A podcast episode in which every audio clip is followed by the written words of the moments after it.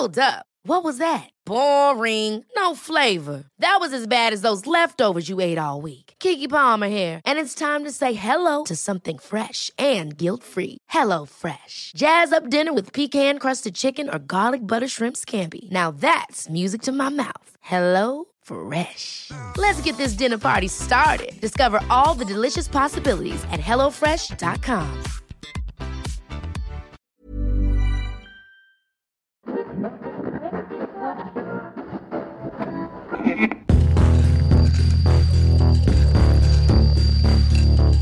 Überdosis Crime. Der Podcast. Saskia, geht's dir schon besser? Yes, mir geht's zum Glück wieder besser. Ähm, einigen ist es vielleicht aufgefallen, aber wir mussten letzte Woche eine Folge ausfallen lassen, denn ich habe mir im Urlaub Coronsons zugezogen. Habe ich, hab ich direkt mitgenommen. Und ja, mir Kriegt man ja nicht so gratis gut. Dazu Stimme war- heutzutage. Ja, ja. Ich, wie ich es in meiner Story geschrieben habe. Also mit einem Souvenir musste ich nach Hause fahren und da ich nichts anderes dabei hatte, ging nur das. Aber meine Stimme war komplett im Eimer und ähm, Chanor hat dann auch gesagt, ja, das bringt's ja denn auch nicht. Und ja, und dann konnte ich mich gut aus, auskurieren. Und jetzt geht's mir wieder besser. Ich bin froh drum. Jetzt geht's dir wieder Jetzt besser und da hast du.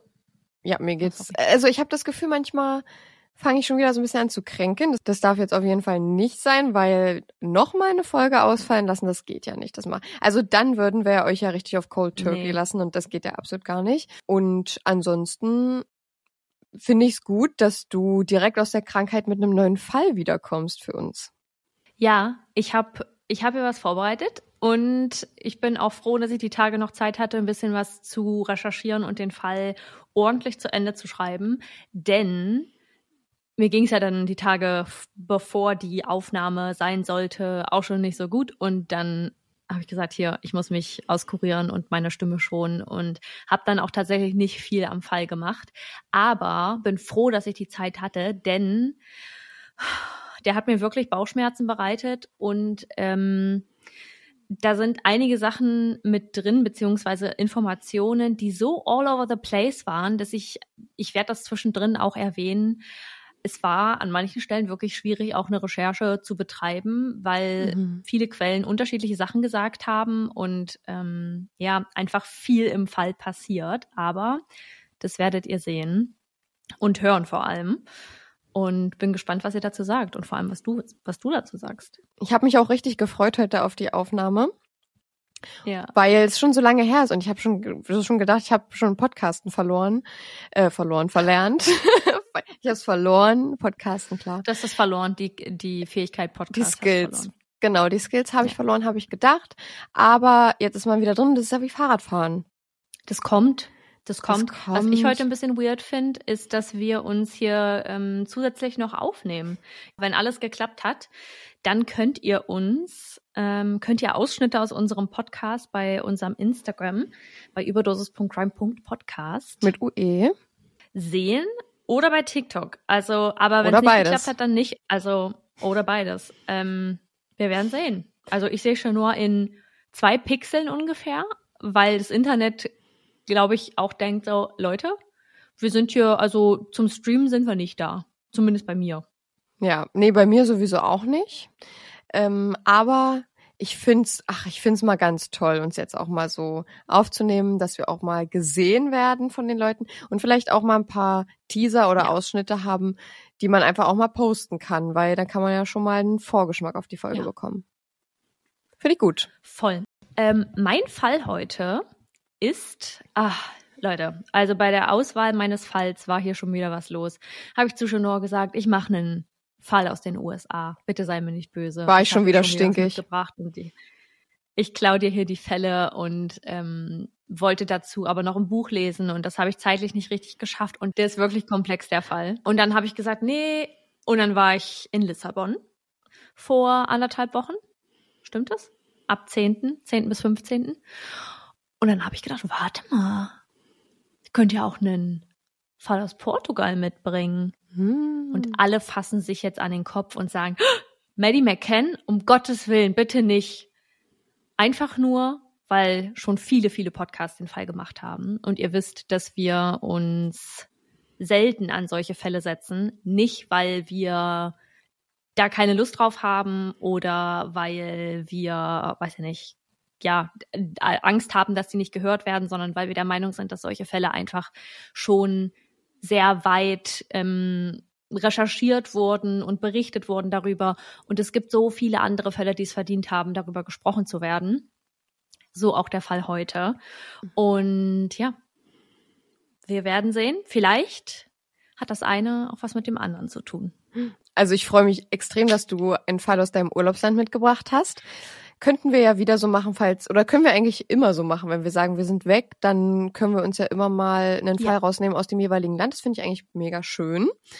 Und da würde ich sagen, ja. fangen wir doch direkt mit deinem Fall an. Ich bin sehr gespannt. Ich möchte den jetzt unbedingt hören. Und dann geht's jetzt einfach mal los. Die Triggerwarnung und andere Anmerkungen zur Folge findet ihr wie immer in der Episodenbeschreibung. Portugal 2004.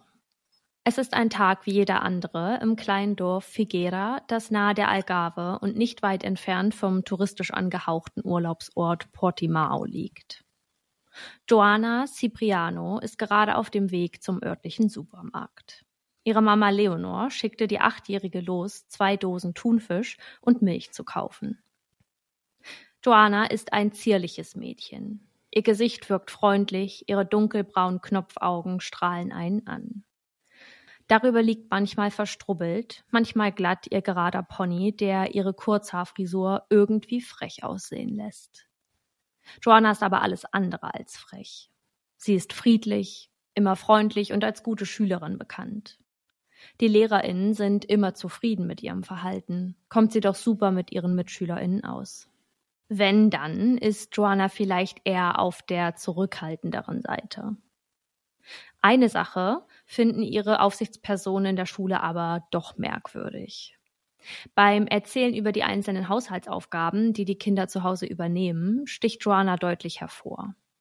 Diese hat in ihrem Elternhaus viel mehr Verantwortungsbereiche als andere Achtjährige. Neben der Erkenntnis, dass Joanna zu Hause intensiver im Haushalt einbezogen wird, ist den LehrerInnen aufgefallen, dass sie des Öfteren aus dem Nichts beginnt zu weinen. Auf Nachfragen, was mit ihr sei, reagiere sie immer sehr schüchtern und zurückhaltend und spreche nicht. Andere LehrerInnen sagen, dass sie dieses Verhalten nie feststellen konnten. Ihr werdet in diesem Fall sehr, sehr häufig merken, dass es unterschiedliche Aussagen gibt, unterschiedliche Meinungen und keiner von uns weiß, was eigentlich stimmt und was nicht. Mhm. In 2004 wird ein Dokument ausgestellt, in dem Joannas Situation in der Familie bemängelt wird und der Verdacht einer Gefährdung des Kindeswohles bestehe. Mehrere LehrerInnen hatten sich zuvor wegen Joannas angeblicher Mangelernährung und den Aufgaben im Elternhaus gesorgt und dies geäußert. Wer letztendlich diesen Antrag stellte und was damit geschah, ging aus meiner Recherche nicht hervor. Diese Bedenken bzw. der Aussage des Dokuments wurde aber, soweit ich es rauslesen konnte, nie nachgegangen. Joanna hat noch fünf weitere Geschwister und Halbgeschwister. Ihre Mutter Leonor Cipriano hatte immer nur sehr kurze Beziehungen, aus denen durchaus auch Kinder hervorgingen. So ist ihr Stiefvater Antonio Leandro David Silva, der mit im Haus lebt, zwar nur der biologische Vater der jüngsten beiden Kinder. Leonor betont aber, dass er alle ihre Kinder wie seine eigenen behandeln würde. Seit fünf Jahren waren die beiden nun schon ein Paar. Joannas leiblicher Vater lebte mit Leonor hingegen nur vier Monate zusammen, ehe sie sich wieder voneinander trennten. Mit diesem hat sie allerdings wenig Kontakt. In einigen Quellen heißt es, dass alle Geschwister verteilt wohnen, einige bei anderen Familienmitgliedern. In einem Text des Rechtsanwalts, der Leonor zum späteren Zeitpunkt spricht, heißt es, dass alle Kinder mit Leonor und Antonio in einem Haus lebten. Hm. Spielt aber eigentlich erstmal keine Rolle. Okay. Es ist der 12. September 2004 und 20 Uhr, als Joanna sich auf den Weg zur Pastelleria Cilia macht, die 500 Meter von ihrem Elternhaus entfernt ist. Die Quellen sind da so unterschiedlich. Also die meisten portugiesischen Quellen sagen, es sei im September passiert. Manche andere internationale Quellen geben den August an, aber den Berechnungen nach ist September am sinnvollsten, weil dann, weil das dann auch mit den ähm, vorangegangenen oder später passierten Sachen gleichkommt. Einhergeht, ja. Mhm. ja. Einhergeht, ja. Zunächst scheint alles normal. Die Ladenbesitzerin Alfelia sagt, sie habe Joanna den Dosentunfisch und die Milch verkauft und diese sei wieder aus dem Laden gegangen. In Richtung der Kirche, die 180 Meter vom Haus der Ciprianos entfernt liegt. Und dann verliert sich jede Spur von Joanna. Die Zweitklässlerin kommt von ihrem Einkauf nicht zurück. Nach zehn Minuten macht sich Leonor auf den Weg zum Supermarkt, um dort nach Joanna zu schauen. Die Sorge, die jedes Elternteil begleitet, sie kann Joanna nicht finden. Schnell verständigt die Ladenbesitzerin die Polizei, die um circa 21 Uhr im Ort eintrifft. Vier Tage wird es dauern, bis Ermittlungen und eine intensive Suche begonnen werden. So heißt es in vielen Quellen. Leonor habe sie erst am 16. September als vermisst gemeldet. Sie selbst beteuert aber, dies schon früher getan zu haben ich habe in dem Fall jetzt hier das Gefühl, dass ich einmal öfter etwas zu den einzelnen Informationen sagen muss. Ich weiß, dass das einige Leute nicht mögen, weil sie das so ein bisschen aus dem Fluss des Hörens rausholt. Aber ich glaube, dass das sehr wichtig ist, damit ihr den Fall verstehen könnt. Mhm. Und genau hier hat, haben, gibt es einige Leute, die gesagt haben, vor allem auch die Polizei, die gesagt haben, sie hätte ähm, sie erst vier Tage später als vermisst gemeldet, ihre achtjährige Tochter. Sie selbst wie ich es gerade vorgelesen habe, sagt aber, dass sie es am gleichen Tag gemacht hat und auch die Ladenbesitzerin bestätigt das. Mhm. Schwierig, wissen wir nicht. Aber es dauerte auf jeden Fall einige Zeit, bis da irgendwas in Gang gesetzt wurde. Okay. Die ersten Suchen beginnen im Haus der Ciprianos, in umliegenden Waldgebieten und an sich in der Nähe befindenden Gewässern. So wird die Suche auch bis zum 113 Kilometer entfernten Ort Castro Marim ausgeweitet, in dem Joannas Großeltern lebten. Leonor, noch immer schrecklich besorgt, lässt Flyer und Poster drucken, gibt Fernsehauftritte, in denen sie die Bevölkerung bittet, die Augen nach ihrer Tochter aufzuhalten und sich bei Hinweisen an die Polizei zu wenden. Im Falle einer Entführung bittet sie außerdem um die sichere Rückkehr Joannas. Leonor ist sich, so wirkt es medial, sehr sicher, dass Joanna entführt worden sein muss. Nicht lange dauert es, da kommen andere Meinungen auf. Von grundlosem Mord durch Fremde bis hin zum Verkauf des Kindes an eine andere Familie malt sich der Rest des kleinen portugiesischen Ortes alles aus. Viele Leute ziehen Leonor und ihren Bruder Joao als Verantwortliche für das Verschwinden des Kindes in Betracht. Ich glaube, der Bruder Joao ist ungefähr so alt wie Leonor. Also die sind beide ungefähr im gleichen Alter. Die haben jetzt keinen großen Altersabstand. So glauben einige, dass Joanna von einem Familienmitglied getötet wurde, weil sie ihrer Mutter, Joao oder der Großmutter Geld geklaut hatte. Eine Frau möchte gesehen haben, wie zwei sehr ernst wirkende Männer vor der Kirche standen und einen fragwürdigen Dialog führten. So habe der eine zum anderen gesagt, sag mir, wo du das Mädchen versteckt hast, oder ich töte dich. Woraufhin der andere Mann sagte, es ist in einem Plastikbeutel. Was hier mit S gemeint ist, können wir uns, glaube ich, denken. Neben all den oft detailreichen Spekulationen der Menschen gab es wenige Spuren, die die Theorien zweifellos belegen konnten. Aber grundsätzlich ließ die Polizeiarbeit im Fall der vermissten Joanna zu wünschen übrig. Neben der für ein achtjähriges vermisstes Mädchen viel zu spät angesetzten Suche war auch die Spurensicherung im Haus weniger hilfreich, valide Anhaltspunkte zum Fall finden zu können. Diese erfolgte nämlich erst am, bitte halt fest, 22. September, sechs Tage nach Beginn der Suche oder der vermissten Meldung, je nachdem, wem man hier glauben mag, ja. ähm, ob Leonor rechtzeitig Bescheid gab oder verspätet einfach Hilfe bekam. Und gerade oder bei, die Polizei erst zeitverzögert verständigt wurde. Und gerade bei Kindern ist es ja vor allem so wichtig, da schnell zu handeln. Das hört man ja immer wieder, dass die, vor allem die ersten ja. 24 bis 48 Stunden extrem heikel sind und am besten dort so viel gemacht werden ja. muss, wie überhaupt nur geht. Total. Zehn Tage lang wurde der Tatort oder zumindest der wichtigste Anhaltspunkt für die Ermittlungen durch die Eltern, Geschwister, möglichen Besuch der Familie und auch die Beamten und Beamtinnen kontaminiert und nötige Spuren, darunter DNA, manipuliert.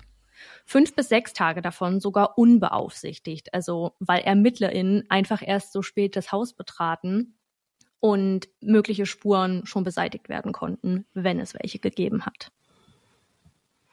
Und genau das trat ein. Familienangehörige hatten das Haus, so fand man es bei der Spurensicherung raus, teilweise mit Bleichmitteln gesäubert. Ob sie einfach nur den Dreck, den Polizisten und Polizistinnen mit hereinbrachten, bevor auch nur eine Spur gesichert war, beseitigen oder Beweise vernichten wollten, weiß niemand außer der Familie. Mhm. Tatsächlich konnten aber Blutspritzer und hier nicht wenige an einer Wand im Haus, auf dem Boden, im Gefrierschrank, an einem Eimer und dem Stiel eines Wischmops gesichert werden.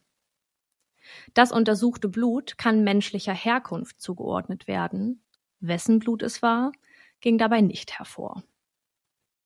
Für die Annahme, dass Joanna im eigenen Elternhaus getötet wurde, gibt es also einen Anhaltspunkt, aber keinen Beweis. Bei der ausgeweiteten Suche in Nachbarorte finden ErmittlerInnen einen Schweinestall 300 Meter vom Wohnort der Ciprianos entfernt. Dort werden zwar Knochenspuren, Haarfragmente und Fasern ähnlich zu denen von Joannas Kleidung gefunden, jedoch kann nie belegt werden, dass diese wirklich zur vermissten Achtjährigen gehören. Außerdem habe man eine Plastiktüte gefunden, in der sich Kleidung von Joao befand. Die Tüte könne man Leonor zuordnen. Leonor gesteht am 23. Oktober, was mit ihrer Tochter geschehen war. Joao gesteht ebenfalls zwei Tage später. Mit den Worten, ich habe ihr nicht wehgetan, ich habe sie nur umgebracht. Neben den wenigen Spuren waren diese Worte das, worauf die ErmittlerInnen gewartet hatten. Geständnisse, um den Fall endlich abschließen zu können. Leonor und Joao werden festgenommen. Beide sprechen im Gerichtsprozess nicht. Eine Videoaufnahme Joaos, wie er von der Tat erzählt, wird im Gerichtssaal für die Jury, sag ich mal, abgespielt. In Portugal werden bei vereinzelten Straftaten, wie zum Beispiel Mord oder Entführung, Laienrichter neben den Berufsrichtern hinzugezogen, die dann ähnlich wie bei einer Jury mit diesen zusammenarbeiten und über die Schuld oder Unschuld der Angeklagten entscheiden. Auf diesen Aufnahmen sagt er, dass Joanna ihn und seine Schwester beim Sex erwischt hatte. Nachdem das Kind damit drohte, ihrem Stiefvater davon zu erzählen, nahm er den Kopf der Achtjährigen und schlug ihn gegen die Wand. Sie habe aus der Nase geblutet und war nicht mehr ansprechbar, als er anfing, ihren Körper zu zerteilen. Er habe die Arme, Beine und den Kopf abgetrennt und die sechs Einzelteile in Tüten gewickelt in den Gefrierschrank, der sich im Zimmer befand, gelegt. Kurz darauf seien sie dann zum Schweinestall gefahren und hätten Joannas Überreste den Schweinen zum Fraß vorgeworfen.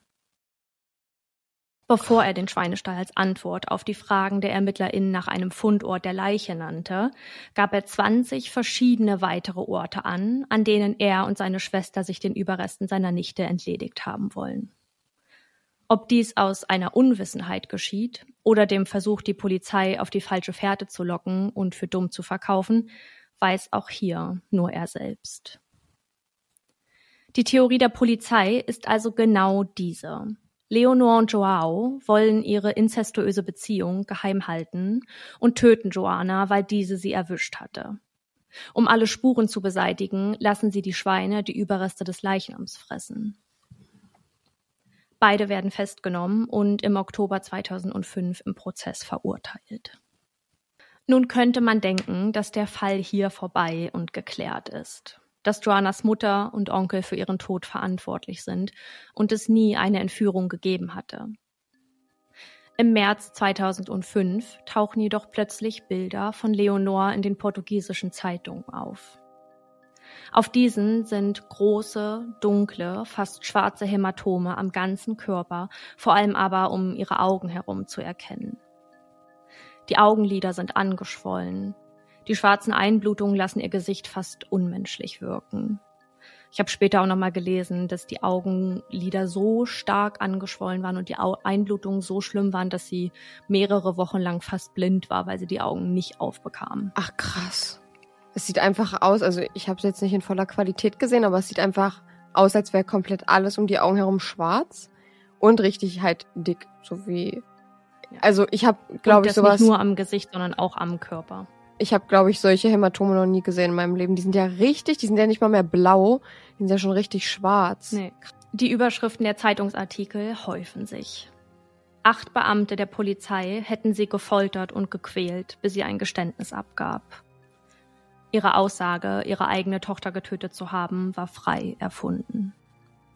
Man habe sie auf Aschenbechern aus Glas mehrere Stunden knien lassen, ihr eine Tüte über den Kopf gezogen und immer wieder auf sie eingeschlagen.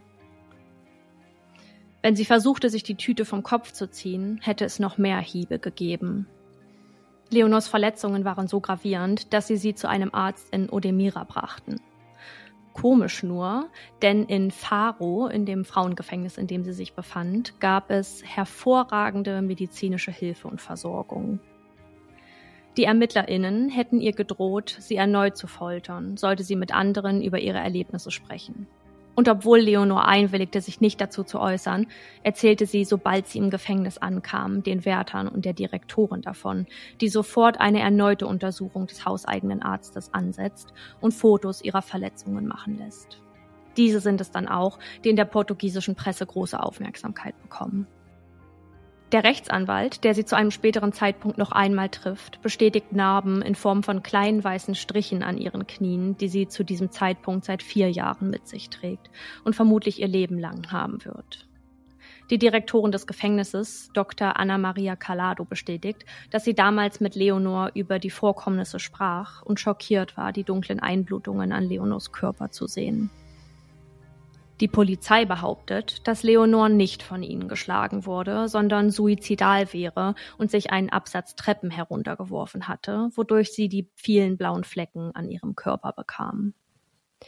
Dr. Anna Maria Calado hat einen Abschluss in Soziologie und studierte vier Jahre lang Medizin. Sie versichert mit ihrem medizinischen Fachwissen, das sie hat, dass durch die spätere gerichtsmedizinische Untersuchung an Leonor festgestellt wurde, dass diese Hämatome nicht von einem Treppensturz kommen konnten, sondern gezielte Gewalt widerspiegeln würden.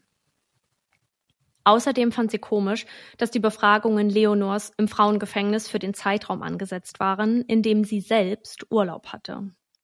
Andernfalls hätten die Folterungen vermutlich nicht stattfinden können, da sie währenddessen anwesend gewesen wäre. Und nicht nur Leonor sei von der Polizei in Faro gefoltert und zu einem Geständnis gebracht worden. Joaos Verletzungen durch die körperliche Gewalt im Gefängnis, in dem er inhaftiert war und durch die Beamten erfuhr, waren so schlimm, dass er in die Notaufnahme gebracht werden musste. Die Beamten, die sowohl Leonor als auch Joao gefoltert haben sollen, waren genau die gleichen oder sollen genau die gleichen gewesen sein. Und die sind also nicht hausintern der eigenen, der, der beiden Gefängnisse, sondern das sind unabhängige ErmittlerInnen beziehungsweise Beamte von der PJ, Policia Judiciara, die nationale Kriminalpolizei. Und einer der Ermittler davon ist Gonzalo Amaral, zu dem komme ich aber zu einem späteren Zeitpunkt nochmal. Im März 2005 ziehen sowohl Joao als auch Leonor ihre Aussagen zurück, mit den vorangegangenen genannten Gründen. Es ist Oktober. Der Prozess um die vermeintlich getötete Joana Cipriano beginnt. Auf der Anklagebank ihre Mutter Leonor und ihr Onkel Joao Cipriano. Der Anklagegrund der inzestuösen Beziehung wird noch einmal ausgebreitet. Doch Beweise für eine solche Annahme, außer der zurückgezogenen Aussage Joaos, gibt es nicht. Die Laien- und Berufsrichter werden über die Spurenfunde im Haus und im Stall aufgeklärt. Leonor und Joao Cipriano werden des Mordes und der Verstümmelung einer Leiche zu 19 und 20 Jahren Freiheitsstrafe verurteilt. Beide Strafen werden zu einem späteren Zeitpunkt aufgrund der fehlenden Spuren auf 15 und 16 Jahre Freiheitsstrafe heruntergesetzt. Nach dem Prozess äußern sich viele portugiesische Anwälte dazu und bemängeln die Beweisführung in diesem Fall. Für eine Verurteilung mangelt es einfach zu sehr an solchen, woraufhin die Jury noch einmal die forensischen Beweise zitiert und damit ihre Entscheidung für die Schuldsprechung der beiden begründet.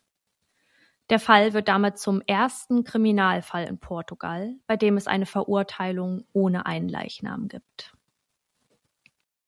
Als ich mit einer Followerin die Tage geschrieben habe, habe ich ihr erzählt, dass die nächste Folge ein portugiesischer Fall wird, woraufhin sie mich fragte, ob es sich dabei um Madeleine McCann handelt. Ich konnte ihr dann schnell versichern, dass das nicht der Fall ist, den ich vorbereite. Allerdings gibt es ziemlich viele Parallelen zu unserem heutigen Fall der verschwundenen Joanna Cipriano. In Teilen wird in der Netflix-Doku zu Maddie auch über Joanna gesprochen und die aufgestellten Theorien von Privatermittlern, die investigativ im Fall von Maddie ermitteln oder ermittelten, auseinandergenommen. Maddie McCann, zum Zeitpunkt des Verschwindens gerade drei Jahre alt, verschwindet drei Jahre nach Joanna im nur 24 Kilometer entfernten Praia da Luz während des Urlaubsaufenthaltes ihrer britischen Familie. Übrigens, auch im Fall der McCanns soll es zu Spurenkontaminationen durch Beamte und Beamtinnen gekommen sein.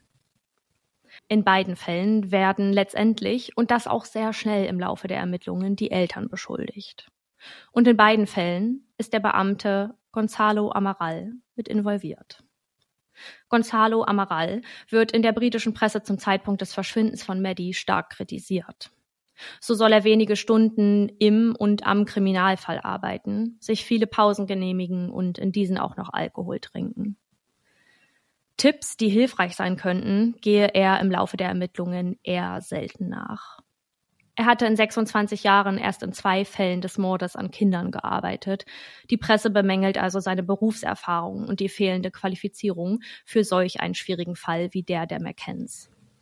2007 wird er kurzzeitig festgenommen, weil er im Fall der vermissten Joanna Cipriano Dokumente gefälscht habe und wird damit im Oktober 2007 von allen Ermittlungen bezüglich Madeleine McCann entfernt und in eine andere Stadt versetzt.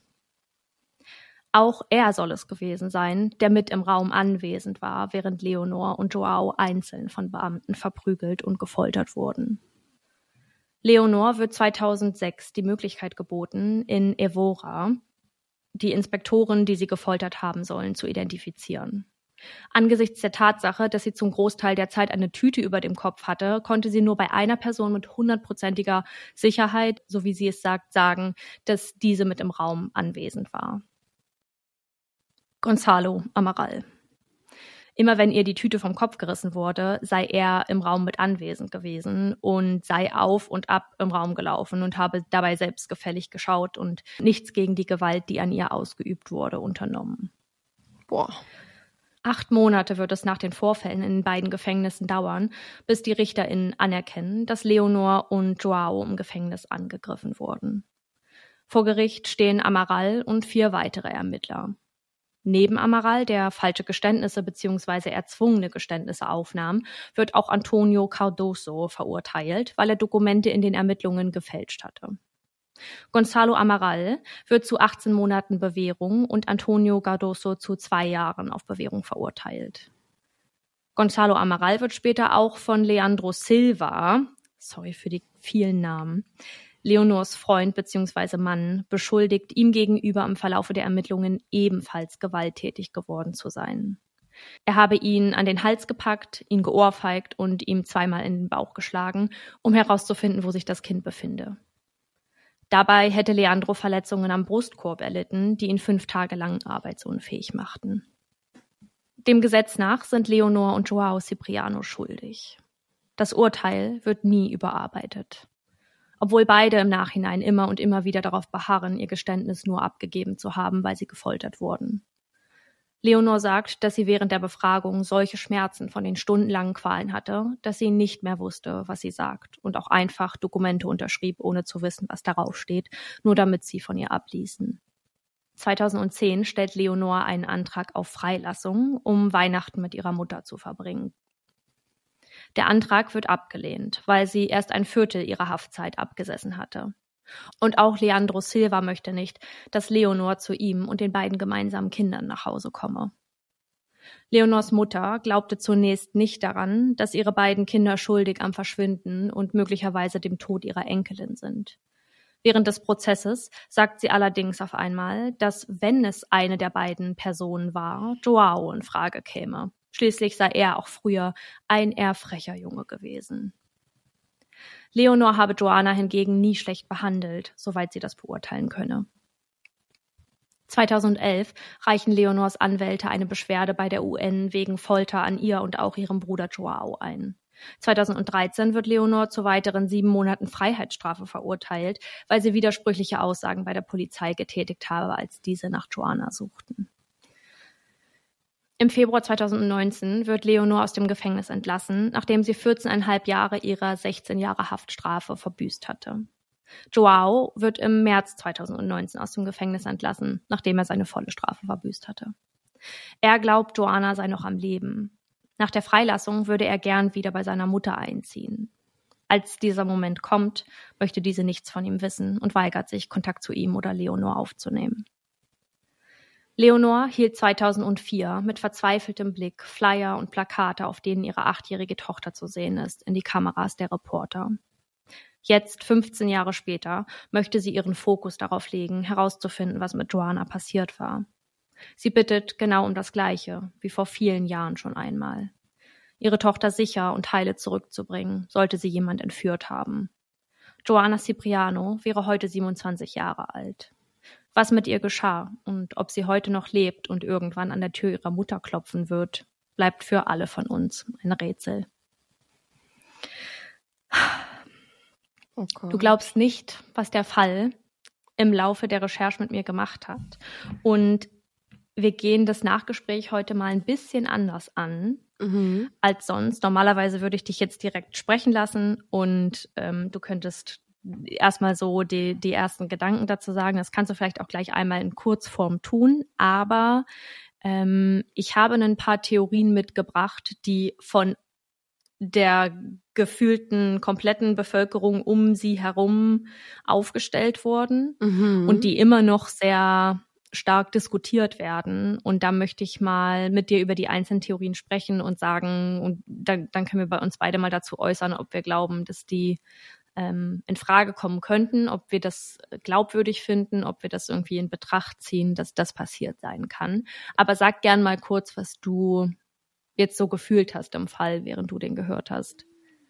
Also erstmal will ich dazu sagen, dass ich das an ungelösten Fällen immer am spannendsten finde, irgendwie Theorien erstmal ja, die schon aufgestellt wurden, auch mal zu erklären und dann aber auch sich selber eine zu bilden, was man selbst irgendwie am wahrscheinlichsten finden würde und was am ehesten hätte zutreffen können. Und ähm, allgemein zum Fall, ja. ich finde es extrem schwer bei dem Fall ähm, zu hm, das irgendwie zu werten, generell aus allen möglichen Seiten, weil man eben nicht weiß, was jetzt stimmt und was nicht. Hm, mit der Voll. mit der Folter, dass wenn das wirklich stimmt, dann ist das wirklich eine der schlimmsten Sachen, die ich gehört habe, weil wenn du zu einem solchen Geständnis gezwungen wirst als Mutter und ich ich finde es auch generell interessant, wie diese Fotos auf einmal an die an, ans Tageslicht kamen. Aber ja, ich finde es wirklich extrem schwierig, da irgendwas zu werten, weil man eben nicht weiß, was jetzt stimmt und auch das mit dem Ermittler, mit diesem Hauptermittler, der angeblich bei den Folterungen dabei gewesen sein soll, das ist ja super interessant. Also das ja. finde ich total, das hat mich richtig dolle gecatcht, aber ich bin jetzt auch mal richtig gespannt auf Theorien. Ja, da können wir jetzt auf jeden Fall mal drüber sprechen. Ähm, die erste Theorie ist, die auch schon erwähnt wurde jetzt im Laufe des Falls, dass Joanna an ein anderes Elternpaar verkauft wurde. Da wird vermutet, dass die Familie sie sich einfach nicht mehr leisten konnte, Joanna als Kind zu haben ähm, mhm. mit dem Haushalt und ja, eine Möglichkeit brauchten, Geld zu bekommen. Und Joao sagt selber, noch bevor der Prozess beginnt und bevor die Verhandlungen begonnen haben, ähm, nachdem er sein Geständnis zurückgezogen hatte, dass Leonor Joanna für 50.000 Euro in Spanien verkauft hatte. Das habe ich extra nicht mit reingenommen am, im Fall, weil das irgendwie für mich jetzt als Punkt in der Theorie mit dazu zählt. Und ja. ich sowieso schon komplett verwirrt war von allen Aussagen, die aus allen Richtungen kamen. Dass ich echt nicht wusste, wem ich da wie glauben kann, soll, möchte. Mhm. Ähm, ja, in einem Brief an Leonor hat er sich entschuldigt dafür, dass er Falschaussagen bei der Polizei getroffen hat, also dass er unter Folter diese Aussagen getroffen hat ähm, und da eben diese inzestuöse Beziehung in Anführungsstrichen zugegeben hat. Und er glaube, dass Joanna irgendwann, wenn sie größer ist, wieder zu Leonor zurückkehren würde. So schreibt er das in diesem Brief. Eine Supermarktmitarbeiterin habe Leonor auch in den Wochen nach dem Verschwinden gesehen. Und Leonor habe gar nicht so traurig gewirkt, wie man es erwarten würde, wenn eine Mutter ihr Kind verliert oder auf der Suche nach ihr ist und das Gefühl hat, sie könnte vielleicht entführt worden sein. Mhm. Und dann mhm. fragt sie sie, wie es ihr geht und warum sie denn nicht so traurig, warum sie denn nicht so traurig ist, ähm, wie sie so glücklich sein kann. Und daraufhin soll Leonor gesagt haben, dass sie weiß, dass Joanna in guten Händen sei und noch leben würde. Ich finde es erstmal, also jetzt ohne die Situation an sich zu bewerten, aber um diesen einen Part daraus zu bewerten, dass die Frau sie darauf angesprochen hat, wie sie denn so glücklich sein kann, weil es ist ja auch so, dass jeder Mensch natürlich auch anders trauert und gehen wir mal davon aus, sie hätte sie nicht verkauft, ähm, sondern sie ist halt wirklich ein vermisstes Mädchen.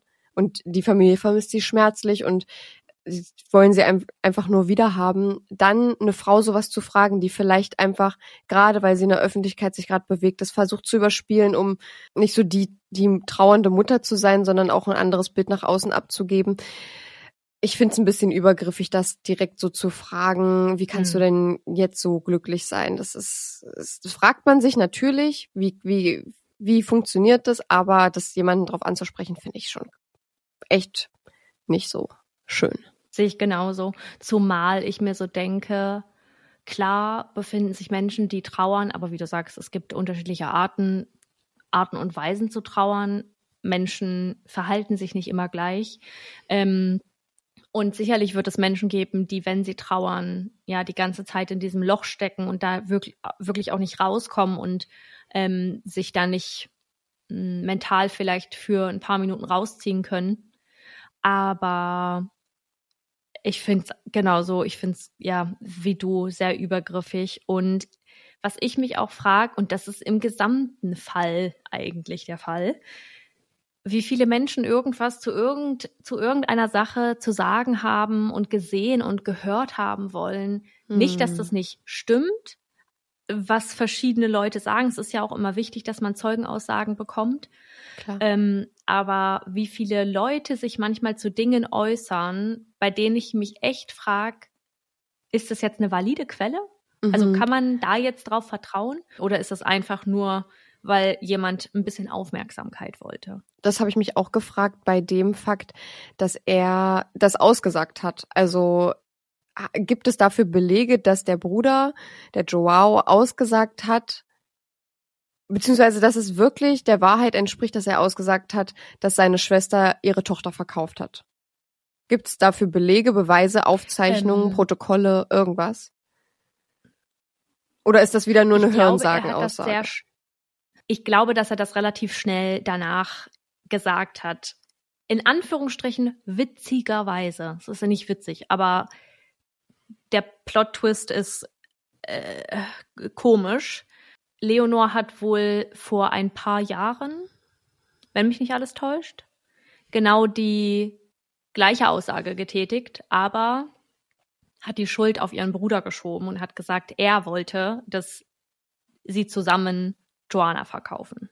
Mhm. Alles twisted. Sie wurden gefoltert, haben die Aussagen, diese Geständnisse gegeben. Dann ist herausgekommen, dass sie gefoltert wurden durch die Fotos von Leonor.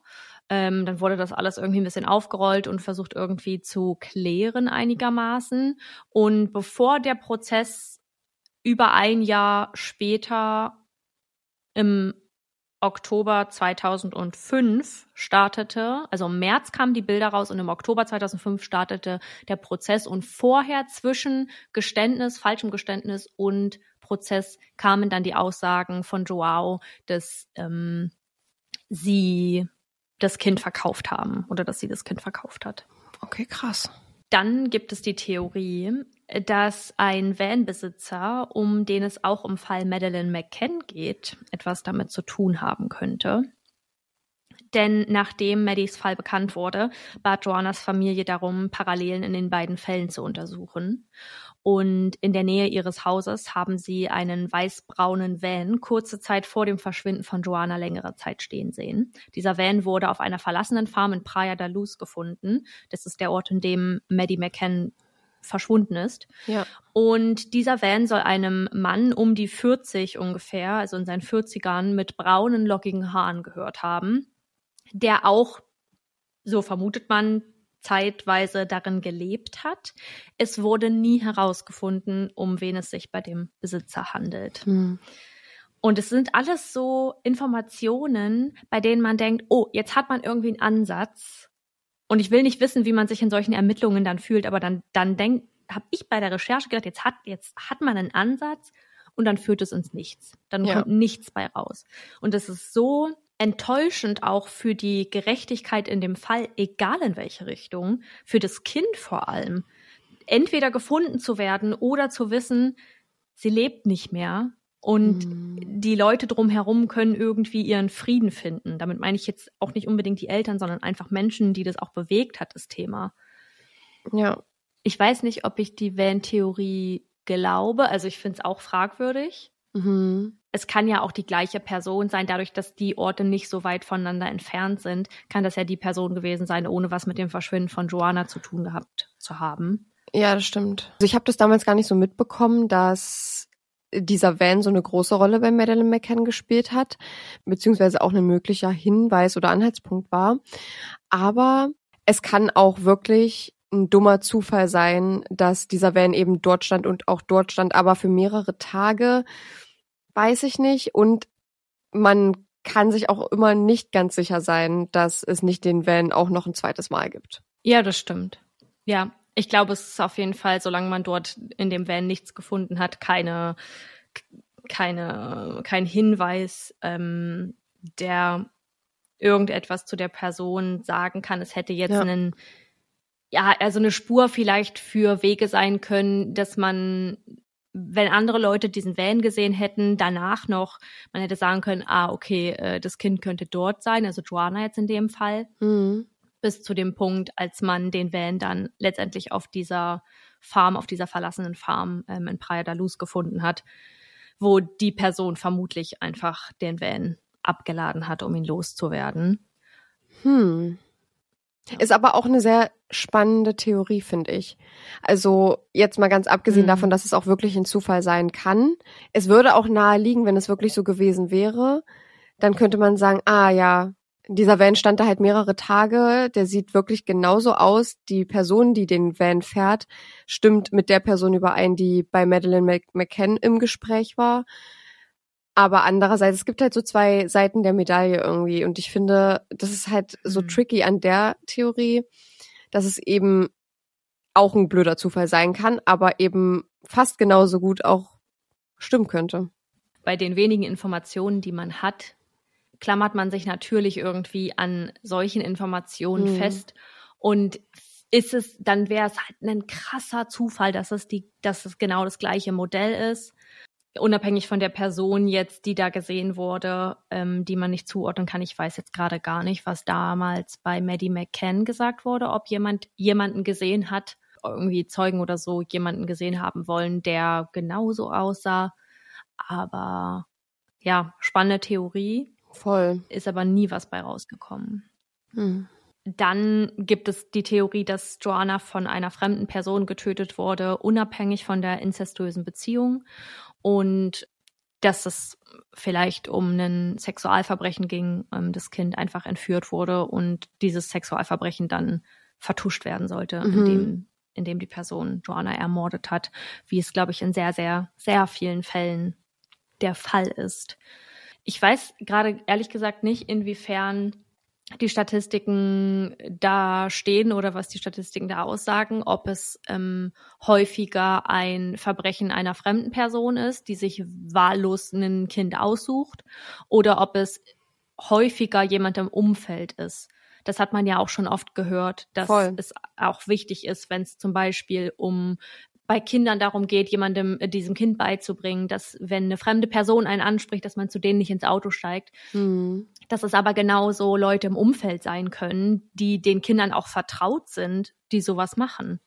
Ja. Und ja, dass es wichtig ist, da einfach über den, die Grenzen des Körpers zu sprechen und nicht immer über die bösen fremden Menschen, weil es kann ganz genauso jemand aus dem eigenen Umfeld sein. Ja, das stimmt. Also es ist ja auch in vielen, vielen Fällen so, dass es der Onkel sein kann oder die Tante sein kann. Es kann, kann eigentlich ja jeder sein aus der Familie oder auch aus dem Bekanntenkreis, der beste Freund des Vaters, die beste Freundin von der Mutter, der Cousin. Also es gibt ja mehrere Fälle, ja. in denen gerade so Leute im engeren Umfeld des Kindes genau solche Taten begehen.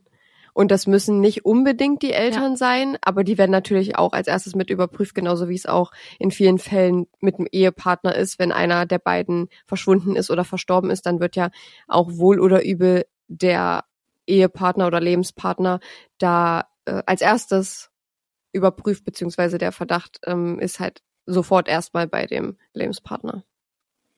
Ja, weil ich auch glaube, dass auch jetzt bezogen auf die Situation mit verschwundenen Kindern oder missbrauchten Kindern, es für die TäterInnen immer einfacher ist, sich jemanden aus dem Umfeld zu suchen, weil man da das Vertrauen viel schneller oder weil man das Vertrauen mhm. schon aufgebaut hat und auf eine natürliche, sag ich mal, Art und Weise aufgebaut hat und ähm, nicht das Risiko eingeht, dass man einen wildfremd, dass ein wildfremdes Kind vielleicht wegrennt und den Eltern davon erzählt und man erwischt wird, sondern dass er einen, wir haben doch hier eine Vertrauensbasis. Wollte ich gerade sagen. Das hört man ja dann doch auch oft, genau, dass die sie dann so ein bisschen beeinflussen und manipulieren und sagen so, davon darfst du niemandem erzählen, du kannst mir doch mhm. vertrauen, ich bin whatever, die in der und der Beziehung stehe ich zu dir.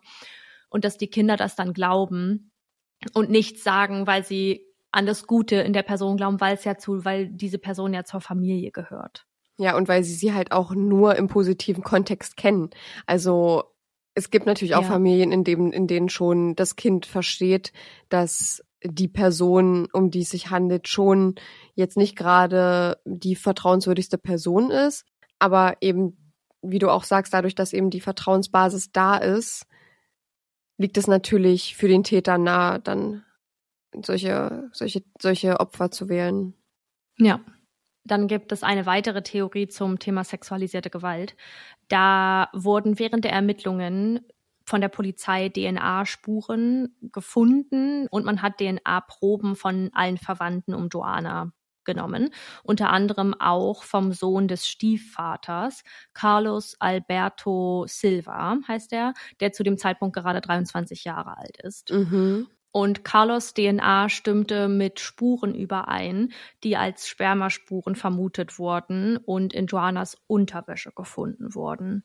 Also die Polizei glaubt, dass Joanna ähm, sexuellen Missbrauch erlitten hatte, können aber keine absoluten Beweise dazu finden, weil Joannas Körper nie gefunden wurde. Ja, ich finde es aber schwierig, weil man schon am Anfang des Falls gemerkt hat, dass es einige Spuren gibt, die gar nicht überprüft wurden, beziehungsweise gar nicht näher darauf eingegangen wurde. Es wurde gesagt, ja, das Blut ist menschlich, aber ähm, ob das jetzt von ihr sein könnte oder nicht, können wir jetzt halt nicht sagen.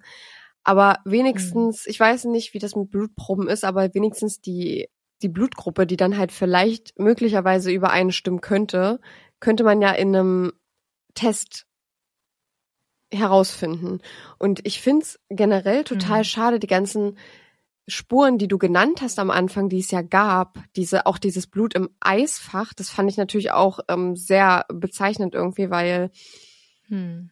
Blut im Eisfach hast du normalerweise eigentlich nicht. Hm. Und deswegen fand ich es gerade im Zusammenhang mit einem möglichen Mord oder so, wo ja auch eine Zeit vergangen ist, bis überhaupt jemand vermisst gemeldet wurde, beziehungsweise bevor Joanna vermisst gemeldet wurde, und wenn man jetzt in der Theorie denkt, dass ihre Mama und ihr Onkel sie getötet haben, könnten diese Blutspuren im Eisfach ja darauf hinweisen, dass sie vielleicht zwischengelagert wurde, beziehungsweise ihr Körper zwischengelagert wurde, um den dann später wegzuschaffen.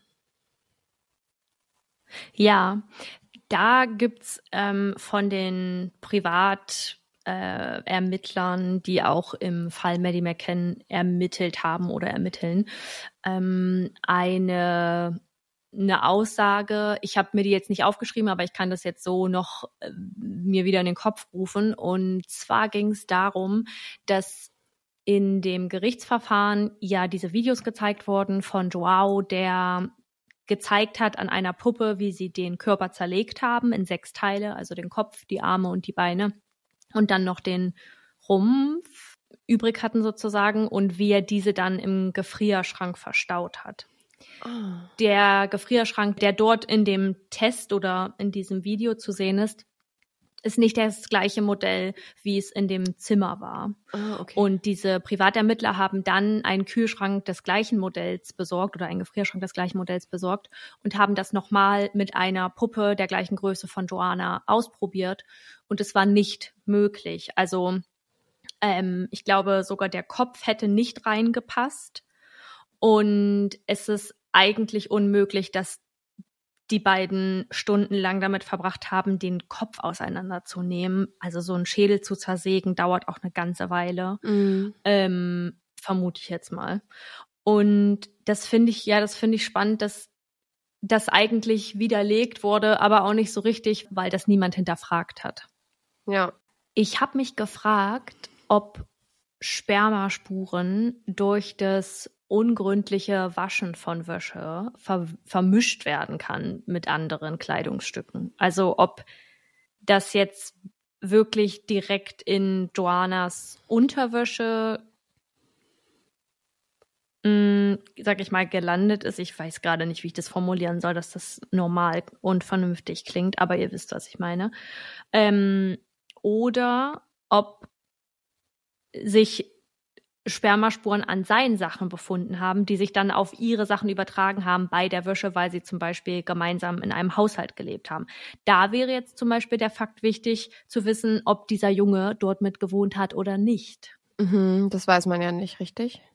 Ja, also es ist wieder sehr unterschiedlich. Mhm. Ähm, Leonor selbst sagt zu dem Richter, der sie besucht hat, danach, ähm, dass alle Kinder mit dort wohnten und ähm, der Leandro ihre Kinder, den, den Rest der Kinder auch wie seine eigenen behandelt hat.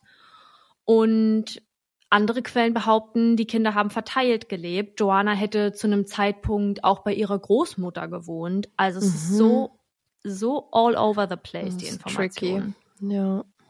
Dann gibt es noch die Theorie, und das ist auch die letzte, die ich heute hier anspreche, dass Joanna durch Joao sexuell missbraucht wurde und ähm, dieser dann ja Joanna getötet hat, weil er Sorge hatte, dass das rauskommt.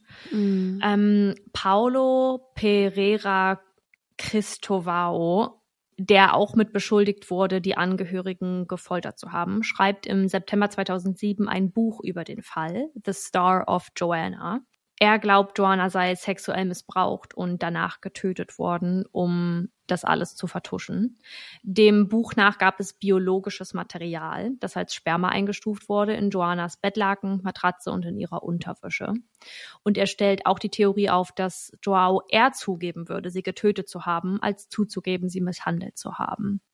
Bei der Theorie weiß ich wirklich gar nicht, was ich dazu sagen soll, weil ich für mich jetzt zu wenig Grundinformationen um die komplette Familiensituation habe. Ich weiß nicht, inwiefern Joao irgendwie oft mit in dem Familienkonstrukt war, wie oft er den Zugang zu ähm, mhm. Joanna hatte und äh, da, also da, ich kann jetzt nicht sagen, glaube ich nicht, aber ich kann auch nicht sagen, bin ich fest von überzeugt.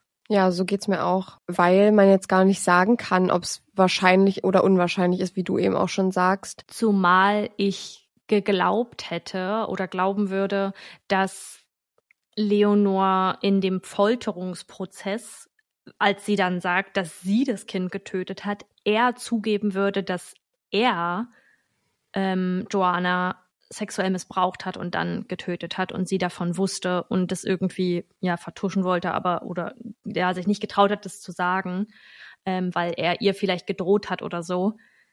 Dass sie dann selbst zugibt, sie getötet zu haben, weiß ich nicht. Würde man dann nicht, wenn man so schlimme Schmerzen erleidet und einfach sowas zugibt, dann nicht eher die Wahrheit zugeben, wenn das der Fall wäre? Stimmt. Ja, und das auch pauschal zu sagen, dass, also von dem einen Ermittler, der dieses Buch geschrieben hat, pauschal zu sagen, er würde eher das zugeben als das andere, finde ich auch schon ein bisschen fragwürdig, weil ich mir denke, woher will er das denn jetzt wissen? Also kennt er ihn so gut, um das jetzt einschätzen zu können, was er eher zugeben würde? Das denke ich eben nicht. Und deswegen weiß ich nicht, wie valide das sein kann. Das ist natürlich eine Theorie, die durchaus stimmen kann. Einfach weil hm. viele solcher Taten ja auch aus Gelegenheit passieren und die Gelegenheit war nämlich auch einfach mal da. Mehrmals wahrscheinlich. Mhm. Ähm, und es ist, ja, alle dieser Theorien sind irgendwo mit einem Sinn verknüpft, würde ich sagen. Also es ist mhm. jetzt keine, wo ich sage, das könnte ich mir jetzt gar nicht vorstellen. Aber ich kann dir jetzt auch gerade pauschal nicht sagen, welche ich am wahrscheinlichsten finde weil eben alle irgendwie einen, ja, eben einen Sinn ergeben. Und das ist irgendwie so schwierig jetzt irgendwie zu bewerten, findest du nicht? Ja, finde ich auch. Mhm. Fühle ich ganz genauso. Also ich finde es super schwierig. Der Gonzalo Amaral und der Paulo Cristovao, die haben beide ein Buch geschrieben. Also mhm. ähm, Paulo Cristovao über den, ganz spezifisch über den Fall Joana und Gonzalo Amaral hat, glaube ich, soweit ich weiß, auch den Fall Joannas mit in dem Buch erwähnt, aber da ging es hauptsächlich um Maddie McKen. Ach so, ja, weil er ja da auch mit beteiligt war, beziehungsweise mit ermittelt hat, ne, in dem Fall von Maddie. Ganz genau. Ihr müsst euch unbedingt mal, wenn ihr es noch nicht getan habt oder vielleicht auch schon Details wieder vergessen habt, die Maddie McCann Dokumentation auf Netflix angucken. Nicht, weil ich jetzt Werbung für Netflix machen möchte, sondern einfach, weil es sehr, sehr spannend ist. Und in Folge 6 wird da auch drüber gesprochen, über Joanna.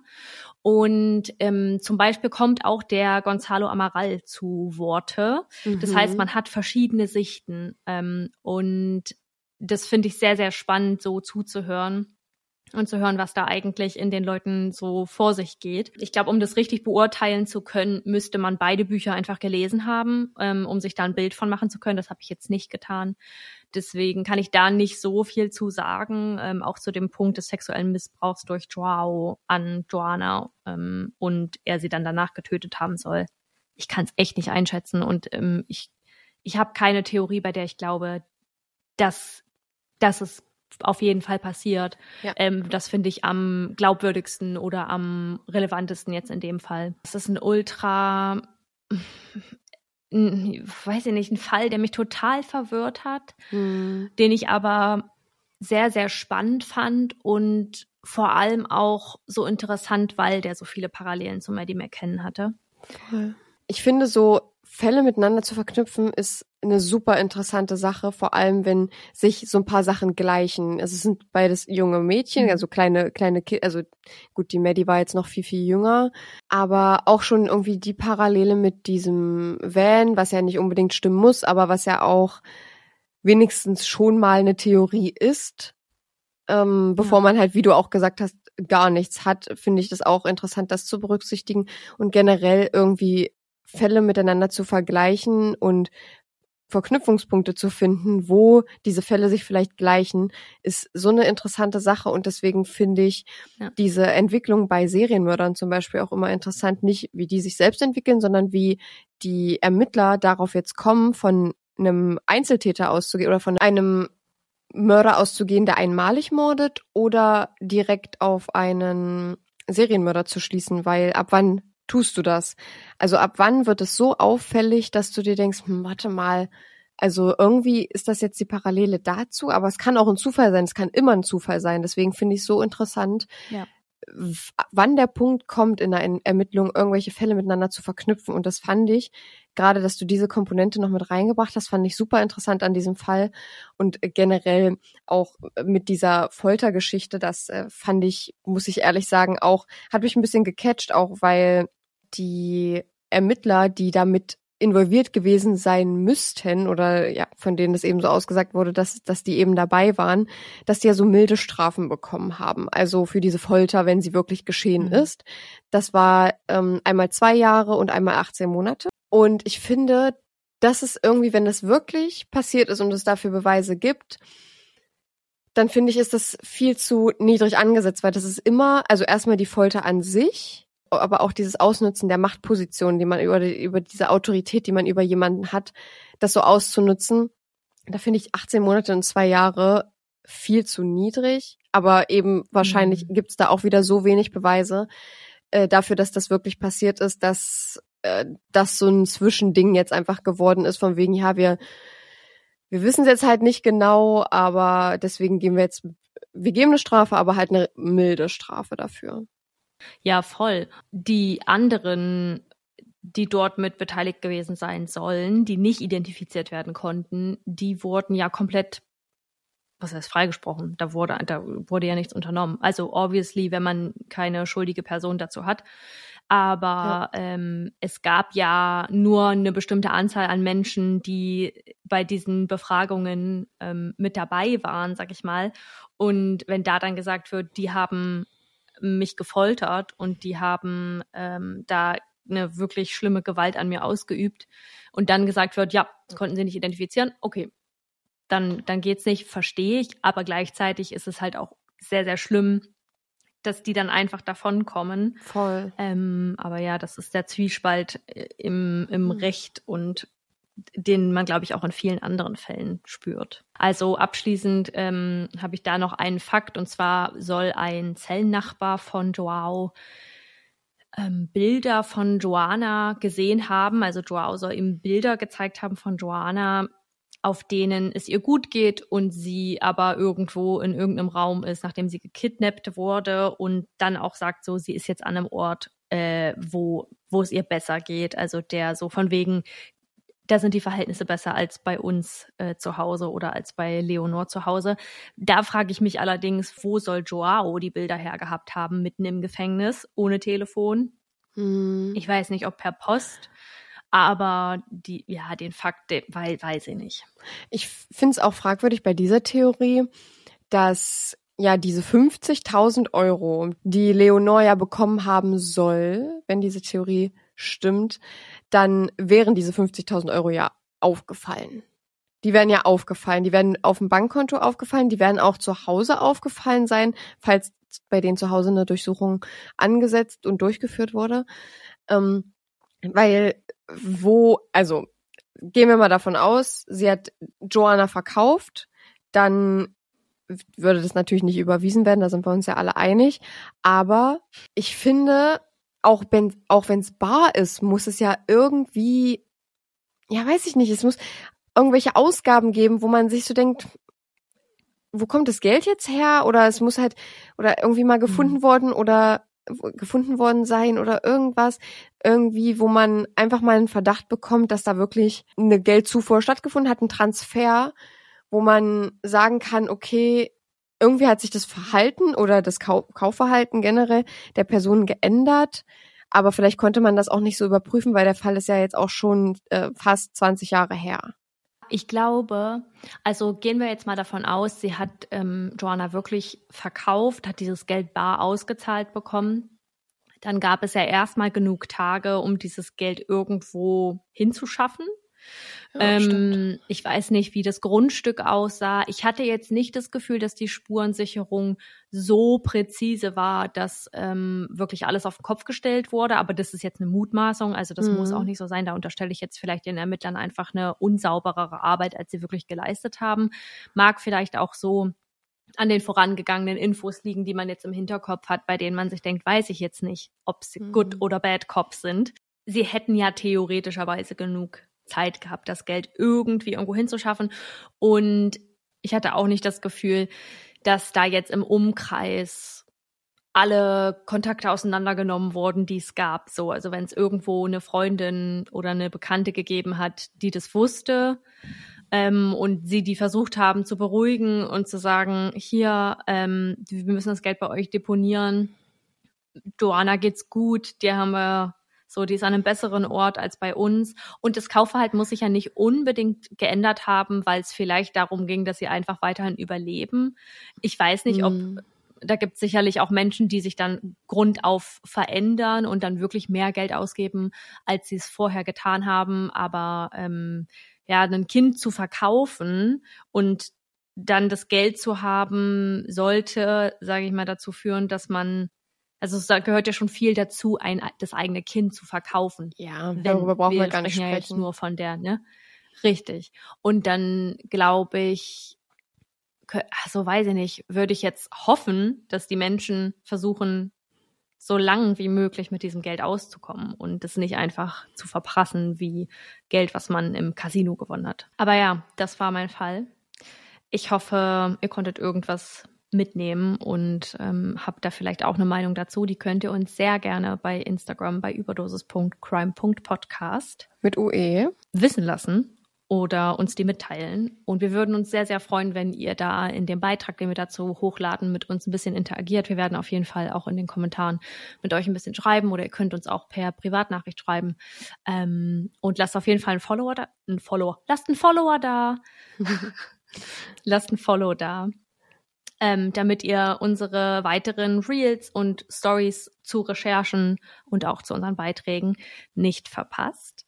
Aber damit wir jetzt etwas aufgelockert und mit weniger Chaos im Kopf, als wir es gerade haben, aus dieser Folge herausgehen können und ihr vielleicht auch eine kleine Inspo für diese Woche bekommt, ähm, kommen wir jetzt zu unseren mörderisch guten Faves.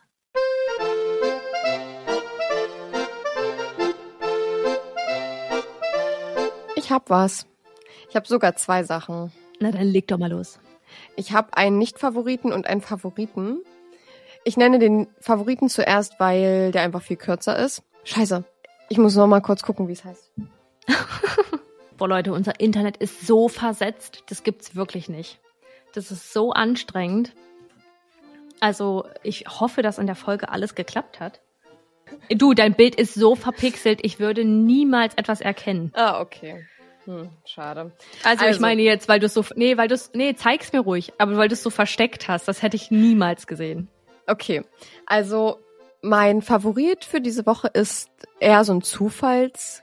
Es war ein Geschenk sogar. Also, es- ne, es war eine kleine Beilage zu einem Geschenk. Und zwar knüpft das an einen Favoriten von dir an, von, ein paar, von vor ein paar Wochen. Und ich hoffe ja auf ein Sponsoring persönlich. Und zwar, ich weiß jetzt nicht, ob du es erkennst, aber ich zeig's dir einfach mal. Chips, Genau. krosse Kerle. krosse Kerle mal wieder. Bei Saskia war das ja so eine für mich persönlich ganz unverständliche Sorte, weil ich das ja, also ich fand das ja äh, einfach nur, ne, ihr wisst, ich bin, Saskia und ich, wir sind da nicht auf einer Wellenlänge, was das angeht, Nee. aber die würdest du auch richtig gut finden. Die sind nämlich, also es sind gan- ganz normale, ne, krosse Kerle, aber Sauerrahmen, Lauchzwiebel. Ist jetzt keine besonders originelle, ja, Sorte, aber die schmeckt so lecker. Diese Chips sind, kannst du nicht vergleichen mit irgendwelchen anderen günstigen, finde ich. Also schon so die Konsistenz. Ja, hier steht mit Herz und Verstand vom Landwirt selbst hergestellt und sowas wollen wir doch unterstützen. Das ist wieder von Heimat, da wo wir letztens so viel ähm, über die Schre Schreibweise, von- weil ich dachte dann, okay, Heimat, ach so, nee, Hei, Heimat, ein Hai wie der Hai? Nee, äh, Heimat, also Heimarkt, also wie Heimat quasi. Nee, das heißt wirklich Heimat. Und ähm, also, falls Ja. es jemand von Heimat hört, einfach auch mal, ähm, ne, wir haben eine E-Mail in unserer Beschreibung, einfach gerne mal, wir würden auch einen Jahresvorrat nehmen. Für mich bitte vor allem die. Aber ich würde mich natürlich auch einlassen, andere zu probieren, außer jetzt die, die Saskia gesagt hat, weil das ist nicht nur mein Geschmack. ähm, aber für Saskia dann einfach gerne 200 Packungen ähm, von diesem äh, Popcorn-Zeug oder was auch immer. Das war Karamell-Chips oder sowas. Gesalzenes Karamell. Ja, Du hast noch gesagt, äh, hier, die sollten, also die Hersteller sollten sich das mal, sollten das mal überdenken. Die Meinung hast du wahrscheinlich noch nicht abgelegt, aber ich find's super. Ich freue mich gerade richtig, richtig doll. Ich bin noch da offen für. Das, äh, der Name steht für Heinrich und Martin, oder? Oder habe ich den ersten Namen falsch gesagt? Steht hinten drauf, glaube ich. Warte, ich schau. Ja, Heiner. Heiner und Martin. Heiner und Martin. Heiner und Martin, Oh. wir wären offen für eine Kooperation. Wir würden uns riesig freuen. Ähm, ich nehme bitte das Salzkaramell. Und oh, das sieht richtig süß aus, wie das hier, hier Ja. gemacht ist. Hier steht ähm, ja, Cousins, Cous- Cousins, ich weiß nicht, wie ihr, Leu ihr Leute, ihr Leutchen, ähm, das ausspricht. Ich sage immer im privaten Bereich sage ich immer Cousin, aber äh, es heißt natürlich Cousin, ist ja ganz klar. Ähm, Cousins und Landwirte aus Leidenschaft mit einer ganz besonderen. Ja, wir müssen jetzt ja auch keine unbezahlte Werbung machen, aber jetzt einfach nur mal. Ne, ist sehr lecker, sehr empfehlenswert. Wir fanden die beide total lecker, mein Freund und ich. Und äh, also kann, kann euch nur sagen, lohnt sich, lohnt sich. Die sehen sehr hochwertig aus, das Design ist cool. Ähm, ist mal was anderes. Heiner und Martin habt ihr super gemacht, finde ich, finde ich toll. Aber nochmal die, aber noch mal die Sorte von Saskia überdenken vielleicht. ich bitte nicht. Ich finde die Konsistenz ultra gut. Die Ja. sind so crispy, aber so dünn und die die lassen sich schon mit der Zunge zerbrechen, aber die sind nicht so. Also ich mag eigentlich solche fettigen Chips, die hier nicht diese Pringles-Form haben.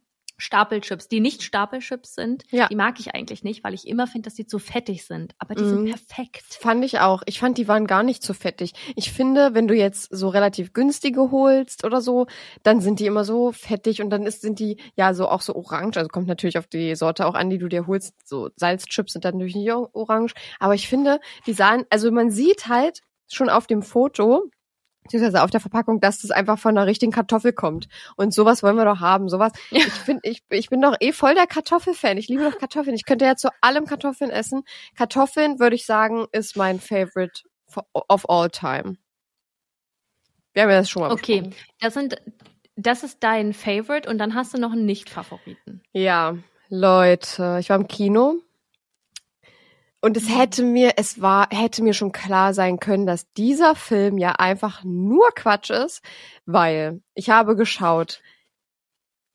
Winnie the Pooh, Blood and Honey oder so, Honey and Blood. es ist wirklich, es lohnt sich nicht. Es ist einfach vollkommen Quatsch. Ich habe gedacht, und jetzt kommt vielleicht ein Mini-Spoiler, aber das ist direkt schon in den ersten paar Minuten. Ich habe gedacht, okay, cool, so in dem Trailer dachte ich mir, ah, nice. Ähm, oder beziehungsweise, ah, nice, aber sehr spannend. Ähm, da ist halt ein Mörder mit Winnie Pooh-Maske, der, der halt die Leute ermordet. Und dann dachte ich mir, das ist, das könnte genauso ein Film sein wie für mich gemacht. Ne? Ich, ich liebe ja solche Filme. Aber es waren tatsächlich Puh und Ferkel, die da die Leute umgebracht haben. Und ich habe mir dann versucht vorzustellen, dass das eben eine Maske einfach ist. Und dann konnte ich das aber nicht, weil diese Kreaturen, die die Leute da getötet haben, mit den Ohren gewackelt haben oder mit dem mit der Schweinsnase, wo ich mir dachte, nee, äh, why so? Und dann habe ich ähm, auch äh, eine Nachricht dazu bekommen, weil ich das auf Instagram geteilt habe und meinen Unmut da mal breit gemacht habe, ist doch ganz klar. Und dann habe ich eine Nachricht zurückbekommen, ähm, äh, wo mir jemand erzählt hat, dass das eine Low-Budget-Produktion ist, die äh, nur 150.000 Euro Budget hatte. Also es macht den Film nicht besser, gleich mal am Anfang. Man hat jetzt nicht so doll gesehen, dass es eine Low-Budget-Produktion war. Von den Kameraeinstellungen kann man das ja manchmal schon sehen. Aber ich sage mal so, ja, das Blut und so, die Slasher-Szenen, die waren natürlich super unrealistisch, weil das Blut halt komplett animiert war. Aber ähm, ich habe dann, ja, also wie gesagt, es ändert einfach nichts daran, dass der Film nicht gut war. Und ich, es ändert auch nichts daran, dass ich jeden anderen Film im Kino empf eher empfehlen würde. Und wo ich mir auch denke, okay, ja, es sind 150.000 nur, ist ja wenig für einen Film, aber es hätte nicht viel mehr gekostet, das einfach ein Mensch sein zu lassen mit einer Maske. Ich kann verstehen, dass du meintest, so, wenn das jetzt eine echte Person gewesen wäre mit Maske, dann hätte das so ein bisschen die, also hätte das so ein bisschen mit der Kindheitserinnerung gespielt, aber auf eine ganz bös, boshafte Weise und eine realistischere Weise. Also dass Ja. da irgendwie so ein bisschen Realismus mit drin steckt, wo man sich so denkt, wer erlaubt sich denn jetzt bitte, sich eine Winnie-Pooh-Maske aufzuziehen, um hier Menschen zu töten? Aber in dem Fall Figuren zu animieren, die das dann tun und da, na, das ist irgendwie komisch. Nee, das hat die so Figuren- einen, so einen Witz-Horrorfilm-Charakter. Ja, und äh, der, der Anfang be begann so und mein Freund hat schon gesagt, ja, ich weiß jetzt schon, das ist kompletter Trash. Und dann habe ich halt gesagt, nee, warte mal ab, vielleicht, weißt du so, vielleicht äh, ne, kommt ja noch mal was. Und dann ging es halt los und dann hat man halt schon in den ersten paar Minuten war halt schon absehbar, war war schon wirklich deutlich, dass das wirklich die Kreaturen sind und die waren irgendwie, also die wirkten nicht animiert, ähm, also es waren halt wirklich, es waren halt schauspielende Menschen, die das halt dargestellt haben, aber sie hatten Ah. so eine Art Maske auf, die sich halt mit bewegt. Und es sollte halt eben so aussehen, als ähm, wäre das wirklich, also es war ein Menschenkörper dieser Kreaturen. Mhm. Es war halt jetzt nicht Winnie Pooh, wie man ihn kennt. Also sie haben auch irgendwie erzählt, äh, in dem Film ist halt Winnie Pooh und Ferke sind halb Mensch, halb Tier.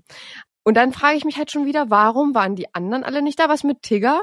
Ähm, und äh, Esel haben sie ermordet, haben sie gesagt, gleich am Anfang. Die haben den aufgegessen, weil die nichts mehr zu essen hatten. Und da hat es halt auch schon angefangen, wo ich mir dachte, nee, das kann nicht sein. Das muss ich jetzt mal kurz googeln, wie das aussieht. Ja, google das Was? Ich dachte, das sind einfach animierte Figuren. Aber Nein, das, ist das- ja, das ist ja kompletter Quatsch. Ja, ja, das war nur Quatsch. Und deswegen dachte ich mir, nee, äh, es kann nicht sein, dass solche Filme im, in deutschen Kinos spielen. Ich finde das nicht in Ordnung, weil ich habe dafür Geld ausgegeben. Das waren 40 Euro, also mit Trinken und Essen. Aber ey, hätte ich mir, ich hätte mir doch Fast and Furious angucken können oder John Wick oder irgendwelche anderen Filme, aber den Trailer, der war echt missverständlich. Da hätte man echt denken können, ah, okay, ist vielleicht so auf Scream angelehnt, irgendwas mit einer Maske oder auf äh, Halloween angelehnt, einfach irgendein Film mit einer Maske, aber dass das so, das war wirklich kompletter Trash, Leute, das war wirklich nicht gut. Also gebt euer Geld bitte nicht für diesen Film auf, aus, guckt euch irgendwie John Wick an oder so und guckt euch das, also nee. Und weißt du, was so komisch ist? Es scheint kein neuer Film zu sein. Den gibt's ähm, bei Amazon für 25 Euro als DVD zu kaufen. Was? Nein, der muss von diesem Jahr sein. Oder es ist eine Neuverfilmung. Das kann 11.05 vielleicht auch sein. Kino hier.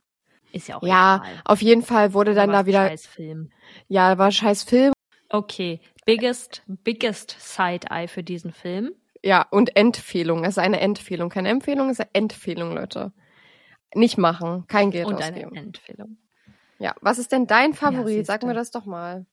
Also ich kann einmal bestätigen, das neue Zelda-Spiel ist toll. Das habe ich mir bestellt oder habe ich uns bestellt, als ich krank war und konnte auch schon anfangen zu spielen. Ist so wie erwartet sehr, sehr gut. Hat die gleichen Vibes zurückgeholt wie von vor ein paar Jahren. Ja. Vielen Dank. Ähm, und ja, das wollte ich, das wollte ich hier einmal kurz als Rückmeldung geben. Und dann ist, glaube ich, mein Lissabon-Urlaub mein Mhm. Favorite. Es war sehr, sehr schön. Ich muss sagen, ich habe nicht so gut ausgespannt, wie ich eigentlich wollte, wusste aber zeitgleich, dass ich auch arbeiten möchte. Also ich hatte mir jetzt nicht vorgenommen, komplett frei zu machen, aber habe es irgendwie zeitlich ein bisschen blöd getaktet, so dass ich, so dass mein Freund weniger zu tun hatte als ich am Laptop, sag ich mal so, als Arbeit und ich war dann immer noch nicht fertig und er saß dann irgendwie rum und dann hatte ich das Gefühl, wir warten jetzt nur auf mich oder wir sind jetzt nur noch hier, weil ich noch was machen muss. Und es hat so ein bisschen, ja, ein bisschen Druck bei mir erzeugt, inneren, inneren Druck. Aber wir haben sehr lecker gegessen. Ähm, ich habe ein paar Tipps, die ich irgendwie äh, selbst befolgen muss bei meinen nächsten Reisen, würde ich sagen. Zum Beispiel, ich bin ja abs ich bin ja Planerin durch und durch, muss aber sagen, dass ich zum Beispiel viele Cafés und Restaurants so geplant habe und es eher dazu geführt hat, gerade in Lissabon, weil man viel läuft und die Sachen irgendwie dann doch schon weit entfernt sind, äh, gerade da, wo wir gewohnt haben. Das war irgendwie ein bisschen blöd. Also ich glaube, wenn man näher am Zentrum wohnt, dann macht es schon Sinn, sich so Sachen rauszusuchen. Aber wir waren ein bisschen außerhalb und dann läuft man sehr lange oder fährt halt Uber, was vom Preis her okay ist, aber das will man jetzt auch nicht immer machen. Ja. Und irgendwie hat das dazu geführt, dass ich dann so, weiß ich nicht, bei den Sachen dachte, oh, nee, weil da können wir jetzt nicht hin, das ist zu weit weg. Und bei den Sachen, die, und da wird, wird es echt mehr Sinn ergeben, einfach in der Umgebung zu gucken, was so für coole Sachen da sind. Zumal Lissabon da richtig gut aufgestellt ist mit modernen Cafés und schönen Brunch-Spots. So, also ähm, macht es nicht, außer ihr seid direkt in Bairro schieß mich tot, weiß jetzt gerade nicht, wie man das ausspricht.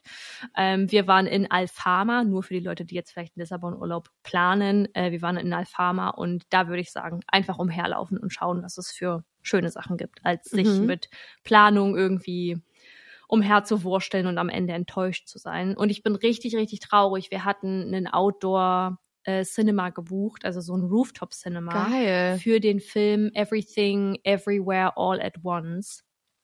Und das war am ersten, äh, am zweiten Abend, also nach dem ersten vollen Tag. Und wir sind so losgelaufen und ähm, mir ging es irgendwie, ich glaube, das lag halt auch an dem Stress, aber mir ging es nicht ganz so gut an dem Tag, vor allem an dem Abend. Und tatsächlich mussten wir dann umdrehen, weil ich halt so ein bisschen das Gefühl hatte, ich kriege irgendwie eine Panikattacke und mir geht's nicht gut. Und es war so traurig, aber ich wusste, mich hat alles, alles in mir hat mich aufgehalten, dahin zu gehen. Ja. Ähm, zumal das halt auch noch ein Weg zu laufen gewesen wäre. Und dann fing der Film erst um 21.30 Uhr an. Ui. Das ist ein Film mit Überlänge. Oh der wäre ewig. Und du weißt ja, ich bin ja keine Person, die spät ins Kino geht. ähm, und dann so, dann hatten wir eigentlich noch vor, danach wegzugehen und wir haben dann den Abend einfach im Airbnb verbracht und haben die anderen Abende dann was gemacht ähm, und sind rausgegangen und waren was trinken. Aber ja, also mein Lissabon-Urlaub war sehr schön. Und wenn ihr Tipps für Lissabon braucht, hit me up. Können wir, können wir drüber quatschen? Ja, du kannst ähm, uns. Aber ich bin kann, jetzt auch froh. Äh, ja, du kannst uns ja mal, wenn die Favoriten an der Zeit sind, kannst du uns ja mal ein paar schöne Eindrücke ähm, in unsere Story posten. Da sind wir ja schon alle sehr gespannt drauf. Und einfach auch vielleicht für ja, die Leute, dass die eine kleine Inspo bekommen, äh, wo es vielleicht als nächstes hingehen könnte. Ja, also ich kann Lissabon sehr empfehlen. Und ähm, es war es war sehr sehr schön. Aber ich bin jetzt auch froh, wieder hier zu sein und vor allem gesund zu sein, dass wir den Fall heute aufnehmen konnten und ihr die Folge jetzt am Wochenende zu hören bekommt, beziehungsweise jetzt schon in den Händen haltet. Und äh, freue mich damit zu sagen, wir freuen uns auf nächste Woche. Yes. Und hören uns dann am nächsten Wochenende wieder mit einem weiteren Sounds of Crime. Dieses Mal mhm. schon dran. Ich ja. bin gespannt. Ich auch. Was kommt? Ich auch. Ich, ich habe meinen Fall schon, aber ich finde es spannend, wie die Ausarbeitung wird, weil das Format ja komplett anders ist als das, was wir sonst machen. Das heißt, ja. ähm, ich bin, ich ja. habe natürlich schon einiges ausgearbeitet, aber ich muss es noch zusammenklamüsern und da bin ich echt sehr gespannt, wie das so wird. Und ähm, ja, dann würde ich sagen, ja. Äh, wartet auf nächste Woche und dann sind wir alle ein bisschen schlauer. Und dann sind wir alle ein bisschen schlauer. Wir wünschen euch eine wunderschöne Woche, einen wunderschönen Tag, yes. Abend, Nacht, welche Zeit auch immer gerade ist, zu der ihr das hört. Schreibt uns, folgt uns gerne bei Instagram und mir bleibt nichts anderes übrig, als zu sagen, passt auf euch auf, habt's fein und mit Chenors abschließenden Worten. Seid immer nett zu anderen, das ist mega wichtig beenden wir hier die Folge. Dein yes. kurzer Blick in die Ferne hat gezeigt, dass das letzte Mal Podcast aufnehmen leider schon etwas zu lange her ist. Aber Voll. wir hören uns. Wir, wir hören, hören uns, Leute. Tschüss. Ciao. Ever catch yourself eating the same flavorless dinner three days in a row? Dreaming of something better? Well, HelloFresh is your guilt-free dream come true, baby. It's me, Kiki Palmer. Let's wake up those taste buds with hot, juicy pecan crusted chicken or garlic butter shrimp scampi. Mm. Hello Fresh. Stop dreaming of all the delicious possibilities and dig in at HelloFresh.com. Let's get this dinner party started.